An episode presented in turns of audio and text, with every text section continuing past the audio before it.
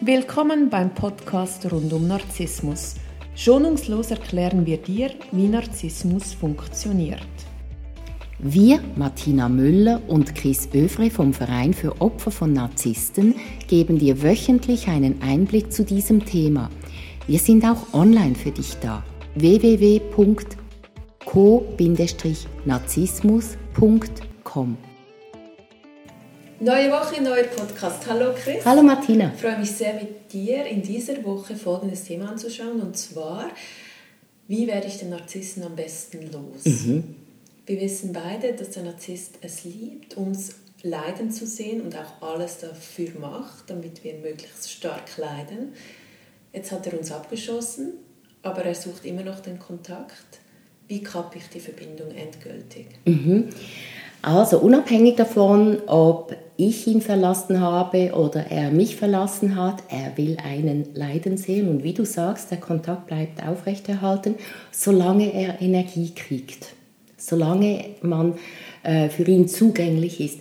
Jetzt ist die Frage, wie passiert das? Hm? Also er wird weiterhin anrufen, er wird einen terrorisieren, er wird etwas Schönes sagen, im nächsten Moment wieder mit dem Hammer zuschlagen. Er sagt, ah, siehst du, du hast immer noch keinen Freund, jetzt sechs Monate nach unserer Trennung, dich will ja niemand, ich mhm. war immer der Einzige, der dich, der dich wollte, dich hält ja niemand aus, du bist so anstrengend. Ohne mich bist du nichts, ja. also ich bin deine einzige Option, das ist tatsächlich, mhm. das sind so die Gemeinheiten und wenn die bei mir landen, aus welchem Grund auch immer, kriegt er meine Energie. Jetzt, damit ich ähm, wirklich aus dieser emotionalen Abhängigkeit komme, gilt es, an mir zu arbeiten. Das ist der einzige sichere Weg. Ich kann ihn auch bekämpfen, aber da werde ich verlieren. Der Narzisst ist in diesem Kampf einfach stärker. Das ist seine Spezialität, das, das ist sein Überlebensinstinkt, der ihm immer wieder aufzeigt, wo er etwas holen kann. Also da werde ich auf jeden Fall verlieren. Die einzige Chance ist, ich entwickle mich. Also wenn ich die Aufmerksamkeit vom Narzissten brauche, oder sagen wir ein Kompliment, wenn ich auf seine Komplimente angewiesen bin und er sagt mir, oh, das hast du gut gemacht, dann geht es darum zu erkennen, warum ist mir das so wichtig, von ihm ein Kompliment zu kriegen. Da kann ich jetzt zum Beispiel Arbeit machen mit dem inneren Kind und ich erkenne, Schon als Kind habe ich wenig Komplimente gekriegt, zum Beispiel von meinen Eltern oder von den Lehrern. Es geht nicht um Schuldzuweisung, sondern es geht darum zu erkennen, was passiert ist. Was hat mir als Kind gefehlt? Und wenn ich das erkenne, dann bin ich etwas Wichtigem auf der Spur, weil das ist der Ort, wo schon früh eine Verletzung stattgefunden hat. Und der Narzisst ähm, bedient sich von meinem Blut wie ein Vampir. Er saugt immer wieder an dieser Wunde. Wenn ich jetzt als erwachsene Person sehe, als Kind hat mir das gefehlt, dann nehme ich mein inneres Kind in den Arm und sage, ich bin stolz auf dich.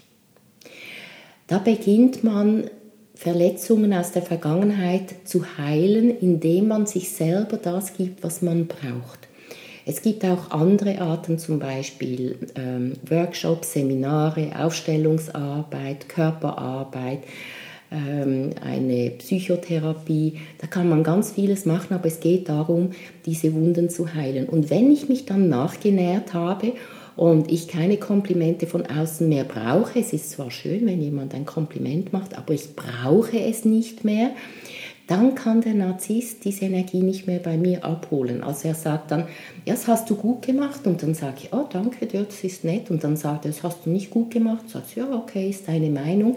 Dann bin ich in einem neutralen Gefühl, dann triggert er mich nicht mehr.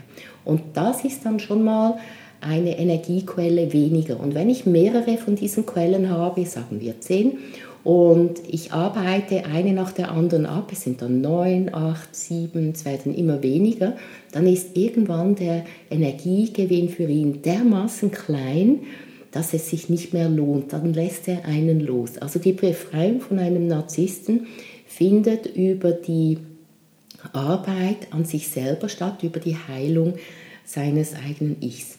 Und es gibt da noch eine gute Nebenwirkung. Man wird nicht nur den Narzissten los, den man hatte, sondern man zieht auch die neuen Narzissten nicht mehr an. Die Narzissten versuchen sehr schnell zu schauen, wie viel Macht haben sie.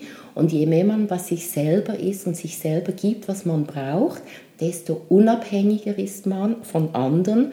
Und da kann er nicht manipulieren und nicht mehr landen. Und das ist dann der Moment, wo man sich neu orientieren wird.